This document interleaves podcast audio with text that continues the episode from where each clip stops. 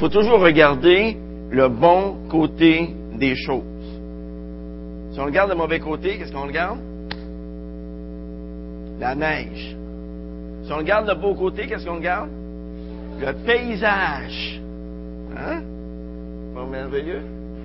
Il faut toujours regarder le bon côté des choses. Et dans Luc chapitre 16, verset 10, bien, le Seigneur nous convie aussi à regarder le bon côté des choses. Luc 16, verset 10, la parole de Dieu nous dit, celui qui est fidèle, fidèle dans les grandes choses, ce que ça dit, fidèle en peu de choses, est aussi fidèle dans ce qui est important. Et celui qui est injuste en peu de choses est aussi injuste dans ce qui est important. Alors prions. Père éternel, merci. Merci pour tous les chants que nous venons de te chanter. Ces chants qui nous touchent profondément. Parce qu'ils nous parlent de toi. Nous parlent de ton amour. Nous parlent de ta grâce. Nous parlent de ta miséricorde envers nous. Et ce matin, nous ne pouvons pas faire autrement qu'être dans la joie. Parce que tu as fait de nous tes enfants. Des enfants d'adoption. Et ce non pas pour quelques années, mais pour l'éternité. Seigneur, on veut glorifier ton nom pendant les jours qui nous restent à vivre sur cette terre. Alors guide-nous ce matin dans l'étude de ta parole, afin qu'on puisse avoir des cœurs obéissants et fidèles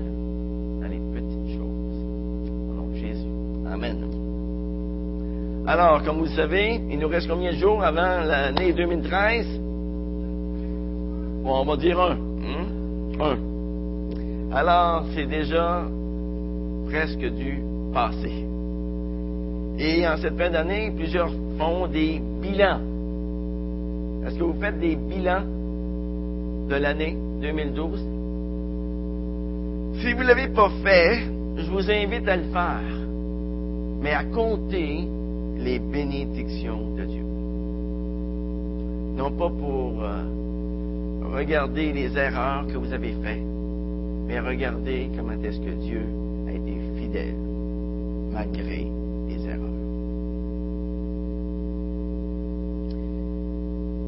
Et que nous réserve maintenant l'année 2013? Est-ce qu'il y en a un qui sait ici?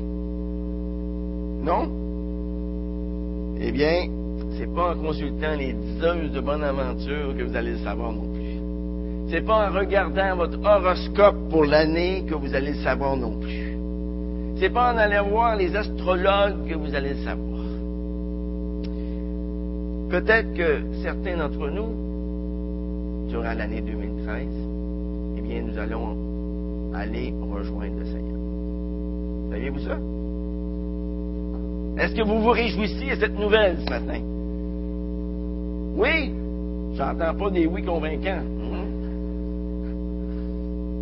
Peut-être que le Seigneur va revenir en 2013. Amen. Alors, c'est plus convaincant. Hein? Alors, lorsqu'on voit tout ce qui se passe à travers le monde, parce que Louis nous parlait tantôt, lorsqu'on voit les nouvelles toujours aussi pitoyables les unes que les autres, lorsqu'on voit l'accroissement de l'immoralité, l'accroissement des divorces, l'accroissement des famines à travers le monde, l'accroissement des guerres, des bruits de guerre, lorsqu'on voit la pollution qui s'étend un peu partout à travers le monde, lorsqu'on voit l'amour du plus grand nombre qui se refroidit, eh bien, certains y voient des signes avant-coureurs de la seconde venue. Mais j'aimerais juste faire une petite mise en garde ce matin. Ne jouons surtout pas aux prophètes avec ça. Hein? Ne jouons pas aux prophètes. Mais soyons toujours prêts. Prêts. Le Seigneur peut revenir en 2012. Saviez-vous ça? On a fait bien des farces à propos du 21 décembre 2012. Et c'est épitoyable aussi à entendre ça. Quand les gens font des prédictions qui ne s'accomplissent pas, eh bien, tout ce que ça fait, ça met un certain cynisme sur la seconde venue de Christ. Et c'est pas, on n'a pas à se réjouir. Hein. C'est chose tellement plate. Mais si Jésus-Christ revenait aujourd'hui, une de mes fameuses questions diagnostiques dit si Jésus revenait ce soir et que tu te retrouves devant Dieu et qu'il te demande quelle raison je devrais te laisser entrer au ciel, qu'est-ce que tu répondrais? Si Jésus revenait aujourd'hui, est-ce que tu serais content qu'il revienne? Ou bien serais-tu rouge? Pas de joie, mais de honte. Hein? Quel défi Dieu nous met en 2013? Quel est le défi que Dieu nous donne? Eh bien, la Bible nous dit dans 1 Corinthiens chapitre 4, versets 1 et 2, que ce qu'on demande des serviteurs de Christ, c'est quoi? C'est que chacun soit trouvé fidèle. Fidèle. Et moi, j'ajouterais fidèle dans les petites choses. Parce que la Bible nous dit dans Luc 16, 10 que celui qui est fidèle dans les petites choses l'est aussi dans les grandes. Exactement. Alors, tout, tout, tout dans l'Évangile nous prêche la fidélité dans les petites choses. Et en y regardant de près, eh bien, on s'aperçoit que ce sont des petites choses, des petits sacrifices, des petits devoirs qui forment la vie morale de chaque individu. Avez-vous déjà réfléchi à tout ce qu'il faut à chaque jour de travail et de dévouement pour qu'un grand résultat soit atteint. Une foule de petites choses. Prenez par exemple un bébé naissant, dont le devoir des parents, c'est de l'amener à la maturité, en faire une personne responsable et équilibrée. Avez-vous déjà réfléchi à toute l'énergie, à tous les renoncements, à tous les sacrifices que les parents doivent faire pour amener leur enfant à un tel résultat? Combien de couches à changer? Hmm? Combien d'heures de veille auprès d'un enfant malade? Combien d'heures d'activités passées auprès de l'enfant? Combien de réprimandes aussi? Combien d'encouragements de toutes sortes pour que le bien triomphe finalement du mal? C'est la fidélité dans les petites choses qui nous permettent d'espérer pour les meilleurs résultats. Mais comment, comment pouvons-nous être fidèles dans les petites choses que Dieu nous confie? Eh bien, une bonne façon de demeurer fidèle dans les petites choses, c'est de prendre pour modèle ceux qui nous ont précédés et qui ont été fidèles dans les petites choses. Et j'aimerais ce matin vous donner trois exemples de la Bible qui peuvent nous encourager à être fidèles dans les petites choses en 2013. Et le premier de ces modèles de fidélité que la Bible nous donne, c'est le modèle par excellence. Et ce modèle s'appelle Jésus. C'est l'exemple parfait. Hein? Personne n'a été plus fidèle que Jésus dans les petites choses. Regardez-le, alors qu'il était en Galilée, auprès de, de ces petits aux yeux de ce monde, qui furent les premiers disciples que Dieu le Père lui a donné. Est-ce que Jésus les a jugés indignes de son attention? Est-ce qu'il a estimé ses premiers disciples comme étant trop peu importants pour qu'ils fassent vraiment une différence dans ce monde? Savez-vous ce qu'il en a fait? Il en a fait ses apôtres. Regardez-le ensuite auprès de la Samaritaine, la Samaritaine dans Jean 4. Est-ce qu'il a pensé que l'âme d'une Samaritaine n'était pas du tout à la hauteur de ses instructions? Vous savez, Jésus a dû briser beaucoup de barrières pour seulement s'adresser à cette Samaritaine. Et ensuite pour se faire connaître à elle. Est-ce que Jésus a pensé que c'était peine perdue d'enseigner à des pécheurs et à des péagers? Regardez-le auprès de la femme adultère dans Jean 8. Jésus ne l'a pas condamné. Il lui a pardonné et cette femme n'a plus jamais été la même par la suite. Regardez-le ensuite auprès des publicains, des gens de mauvaise vie. Est-ce que Jésus les a rejetés? Non. Il a été mangé avec eux. Il a pu avoir un impact positif envers chacun d'eux. Regardez-le auprès des lépreux. Qu'est-ce que Jésus a fait? Est-ce que ça sent bon un lépreux? Un lépreux, c'est quelqu'un qui est en décomposition. Ça sent pas bon. Qu'est-ce que Jésus a fait? Jésus s'est approché d'eux. Il les a même touchés. Il les a guéris. Regardez-les ensuite auprès des aveugles, des infirmes. Là aussi, Jésus s'est approché d'eux. Il les a guéris. Il a répondu à leurs demandes. Regardez-les auprès des enfants.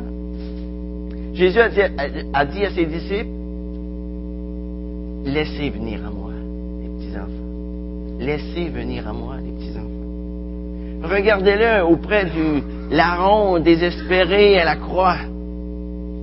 Qu'est-ce qu'il a fait? Il l'a rassuré en lui disant, aujourd'hui, tu seras avec moi dans le paradis.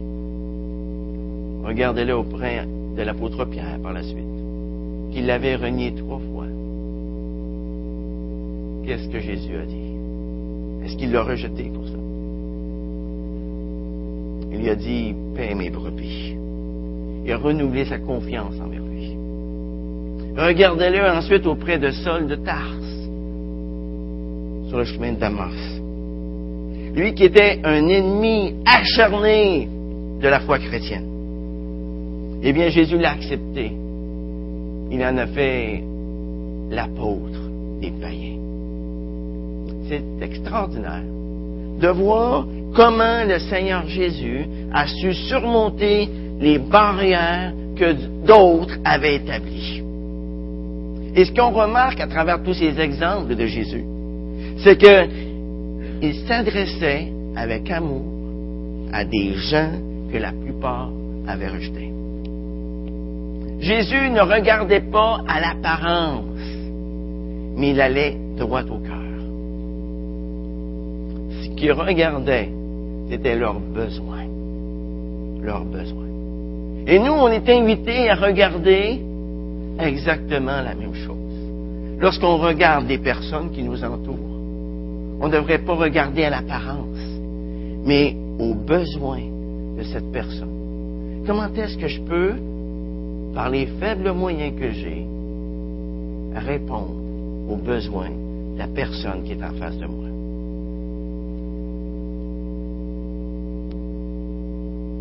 Jésus a accueilli tous ces gens sans considération de personne. Il les a accueillis avec il les accueillit avec patience. Il les accueillit avec amour. Il a été prêt à les écouter sans les culpabiliser. Jésus était fidèle dans les plus petites tâches, dans les tâches les plus humbles. Jésus était fidèle envers chaque disciple, même ceux qui étaient lents à croire. Est-ce que ça vous arrive quelquefois d'être impatient? Comment c'est qu'il ne comprend pas ça encore, lui? Hein? Est-ce que c'est juste moi que ça arrive, ça? Assurez-moi quelqu'un. Hein? Jésus était fidèle envers chaque âme qu'il a rencontré. Jésus était fidèle envers chaque personne qui était dans la douleur et que Dieu l'appelait à les consoler. Jésus était fidèle malgré la persécution, le mépris dont il était l'objet, bien souvent. La parole de Dieu nous dit en Philippiens 2, verset 8, que Dieu s'est humilié lui-même, que Jésus s'est humilié lui-même en devenant obéissant jusqu'à la mort, la mort sur la croix. Eh bien oui, la fidélité de Jésus dans les petites choses l'a amené jusqu'à la mort sur la croix. Lui seul est capable de nous aider à marcher d'une manière digne de lui dans ce monde. Lui seul. N'essayez pas ça tout seul. Ça ne marchera pas. Lui seul est capable de nous rendre fidèles, de nous donner sa force pour être capable de suivre son exemple. Lui seul. Un deuxième exemple de fidélité dont j'aimerais vous parler ce matin, c'est l'exemple d'un homme comme nous. C'est l'exemple de l'apôtre Paul. Regardons ensemble dans 1 Thessaloniciens chapitre 1, 1 Thessaloniciens chapitre 2 plutôt, 1 Thessaloniciens chapitre 2, versets 1 à 12. Regardons comment est-ce que l'apôtre Paul a agi envers les Thessaloniciens. Comment il était fidèle dans les petites choses que Dieu lui confiait.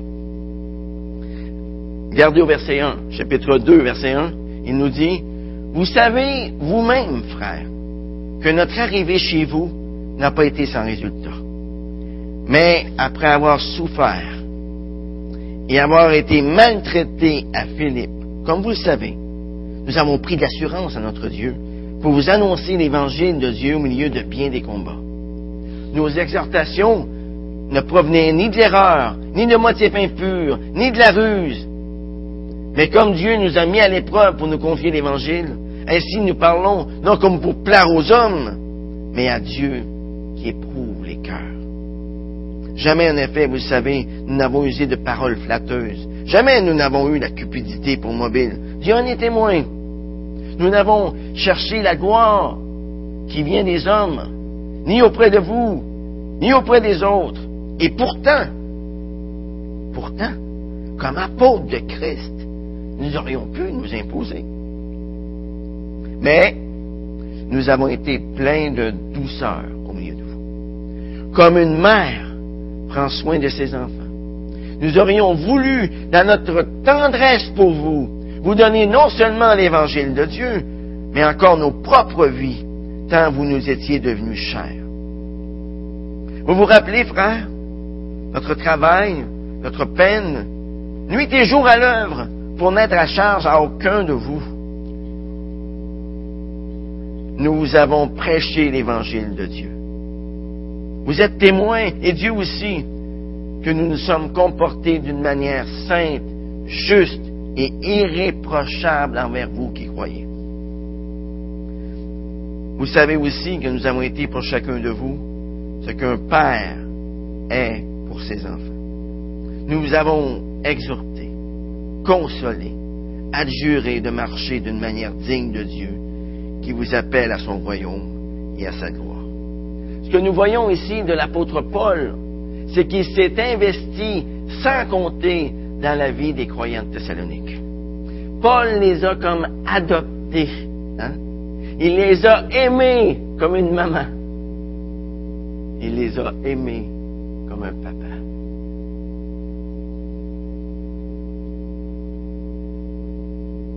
Est-ce qu'il y a des gens autour de vous qui ont besoin d'être aimés comme une maman? Par une maman. Est-ce qu'il y a des gens autour de vous qui ont besoin d'être aimés par un papa?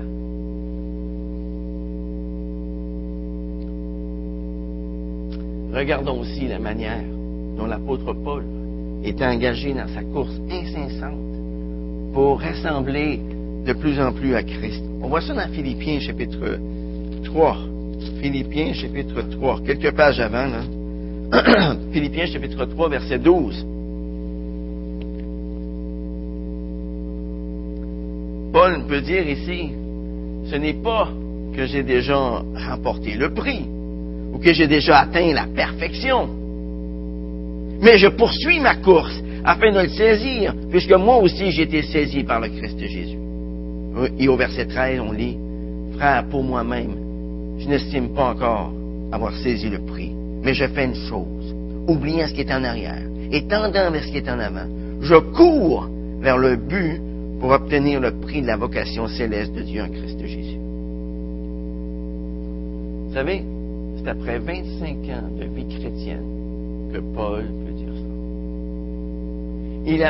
Il avoue, ici qu'il a encore d'autres étapes à franchir dans le domaine spirituel. Il avoue qu'il n'a pas encore atteint la perfection. Mais, qu'est-ce qu'il fait? Il se décourage?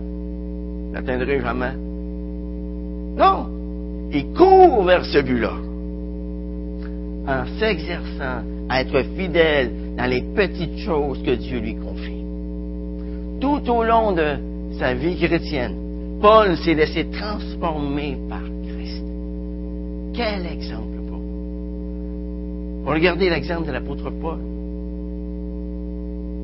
Wow. Hein?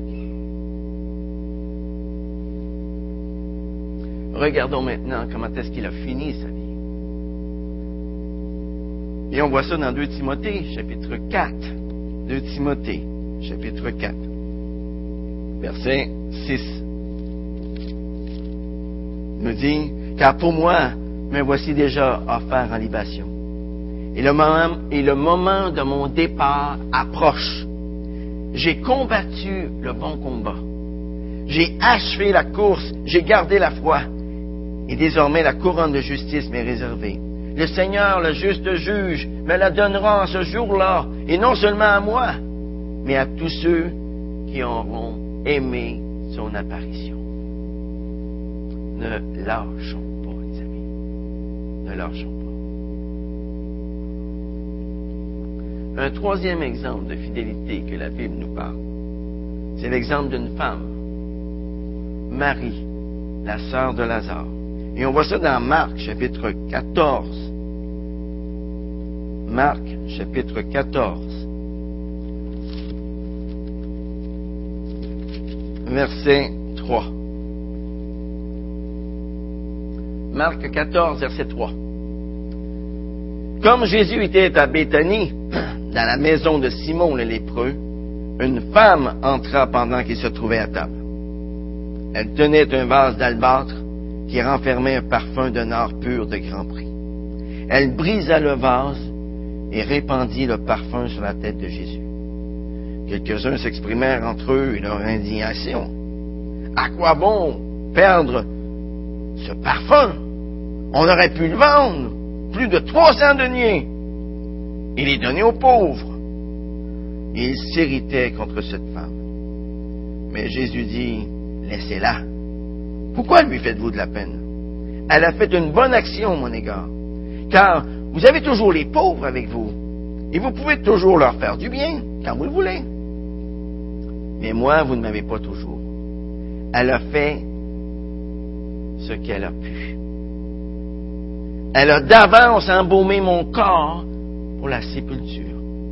En vérité, je vous le dis, partout où la bonne nouvelle sera prêchée dans le monde entier, on racontera aussi en mémoire de cette femme ce qu'elle a fait. Marie avait connu l'amour de Dieu en Jésus. Et elle y avait cru. Elle y avait cru. Elle avait pris le temps de se placer aux pieds de Jésus afin de l'écouter, d'écouter toutes ses paroles, afin d'apprendre à mieux l'aimer, et parce que Marie aimait le Seigneur, eh bien, elle était prête à tout lui donner, sans aucune réserve. Et elle lui a donné ce qu'elle avait de plus précieux. Pour elle, aucune offrande n'était trop grande pour celui qui l'avait tant aimé, pour celui qui lui avait tout donné. Est-ce que vous pouvez vous imaginer cette scène ce parfum avait une valeur de plus de 300 deniers. 300 deniers, ça, ça représentait 300 jours d'ouvrage. Pouvez-vous calculer ça en piastres aujourd'hui? Hmm. Ça fait pas mal de dollars. 300 hmm. jours d'ouvrage. Certains prenaient toute une vie pour accumuler un tel montant. Et la majorité d'entre eux n'y parvenaient jamais. Et c'était là probablement tout son fonds de retraite. Toute sa sécurité financière, eh bien, elle l'a répandu sur le corps de Jésus ce jour-là. Et ce que j'aime de Marie, c'est que lorsqu'elle est critiquée par les disciples, elle se Elle ne dit pas un mot. Elle laisse le Seigneur intervenir en sa faveur. C'est Jésus qui reprend ceux qui critiquent Marie.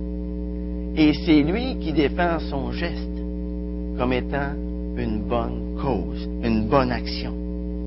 Et au verset 8, Jésus déclare, elle a fait ce qu'elle a pu. Elle a fait ce qu'elle a pu. Voyez, Marie est un exemple. Face à la critique, elle ne dit pas un mot. Elle s'en remet à celui qu'elle sait être le Messie. Elle supporte tout et elle n'essaye pas de se justifier. Elle est fidèle dans les petites choses.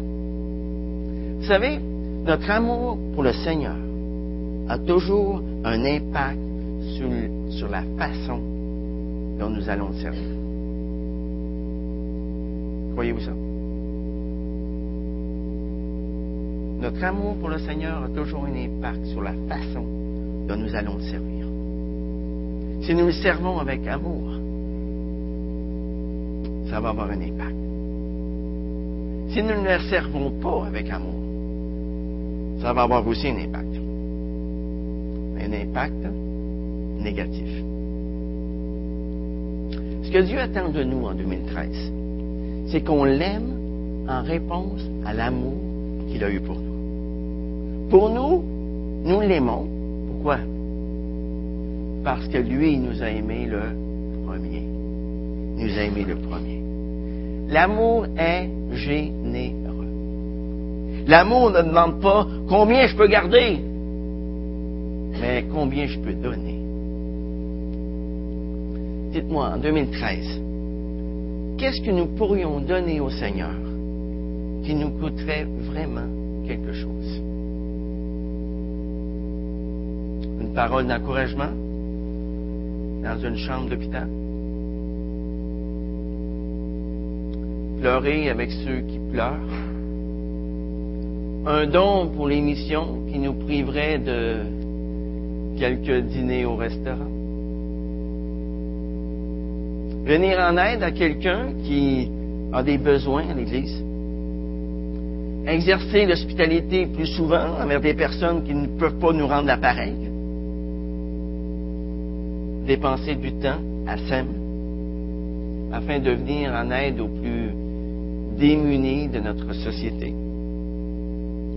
Un soir par semaine à consacrer à des visites, à visiter des personnes qui en ont besoin. Un pardon accordé à quelqu'un qui nous a offensés, qui nous a fait du tort. bénir ceux qui ne nous aiment pas particulièrement.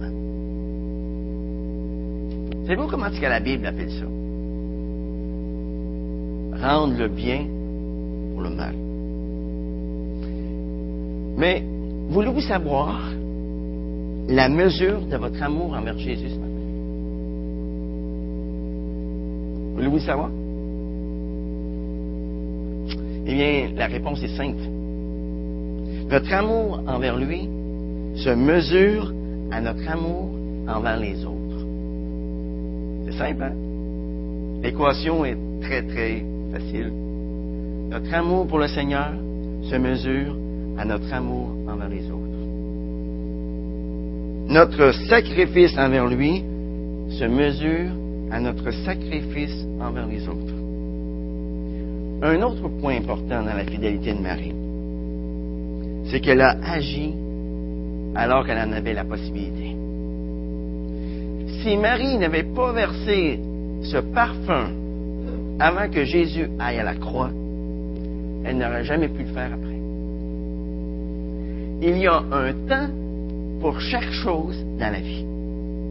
Et lorsque le temps de faire une chose se présente, bien, faisons-le. Faisons-le avec joie. Faisons-le avec amour. Faisons-le avec zèle. Faisons-le avec dévouement. N'essayons surtout pas de remettre à plus tard.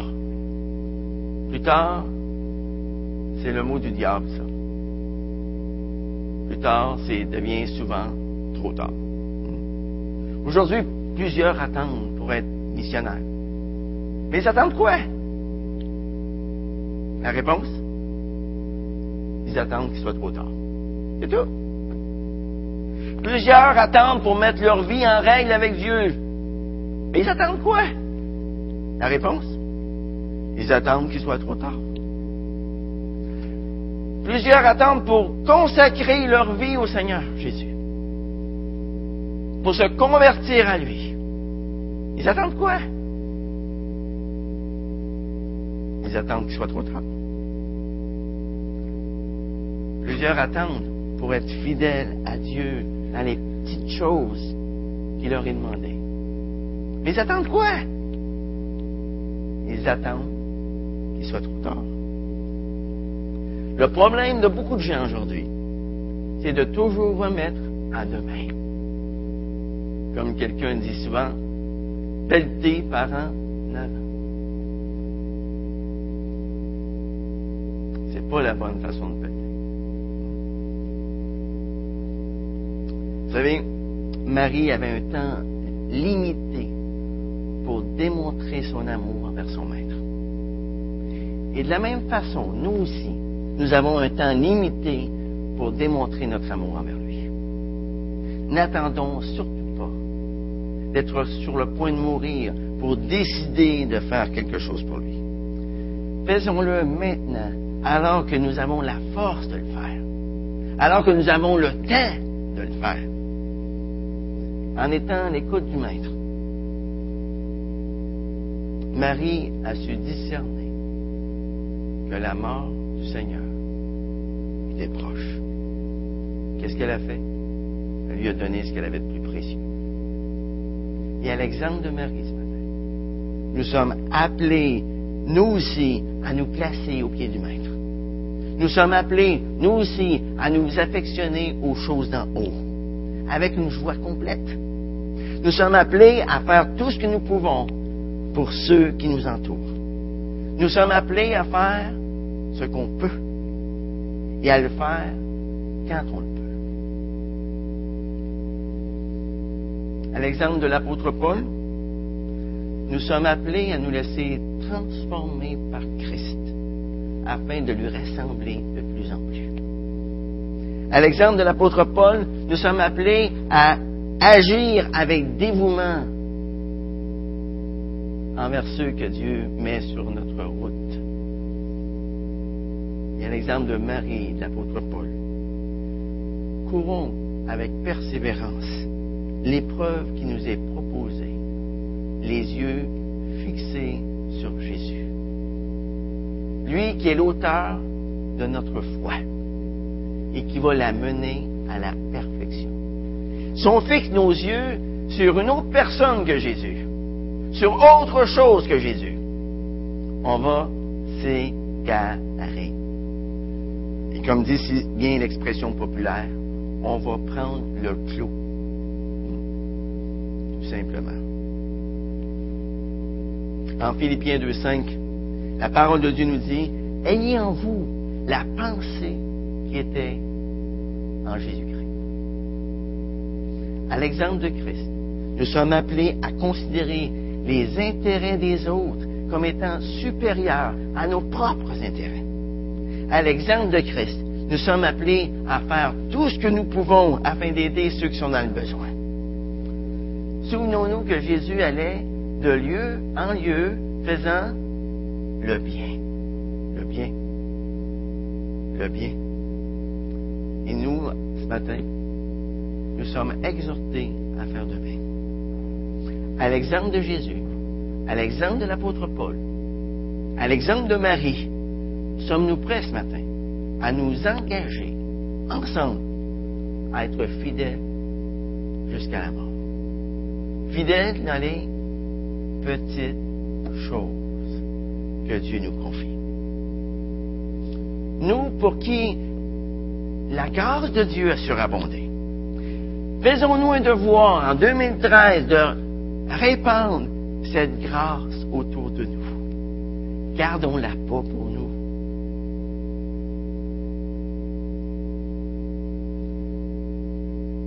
La meilleure façon de faire accroître cette grâce, c'est vous, c'est quoi? C'est de la répandre autour de nous. Faisons-nous un devoir en 2013 d'être fidèles dans les petites choses. Exerçons le ministère de la réconciliation que Dieu nous a appelé. Et pendant ce temps des fêtes, alors qu'on rencontre beaucoup de monde, alors que nous visitons nos familles, laissons Jésus-Christ rayonner de vies. Et en comptant sur la puissance que Jésus seul peut donner, faisons ce que nous pouvons. Faisons tout ce que nous pouvons. Et faisons-le maintenant, alors que nous pouvons. Prions.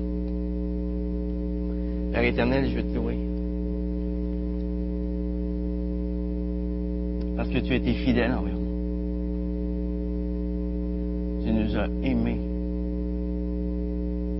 La parole de Dieu nous dit que tu nous aimes d'un amour éternel et que tu nous conserves ta bonté. Seigneur, merci pour ces exemples que tu nous as donnés ce matin. Cet exemple, de Jésus, cet exemple de l'apôtre Paul, cet exemple de Marie, on peut s'identifier. Seigneur, on te prie afin que cette année 2013 soit une année déterminante de notre vie. Une année où nous allons apprendre à chaque jour à fixer nos regards sur toi. Apprendre à chaque jour à être fidèles dans les petites choses. Non pas par nous-mêmes, en comptant sur toi à chaque fois. Seigneur, merci pour l'œuvre que tu vas accomplir dans ton Église en 2013. Pour l'œuvre que tu vas accomplir en chacun de nous en 2013. Seigneur, nos cœurs sont dans l'anticipation ce matin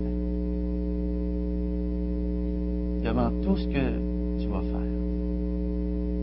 Ils sont dans l'émerveillement ce ce que tu vas faire. Parmi nous et en nous,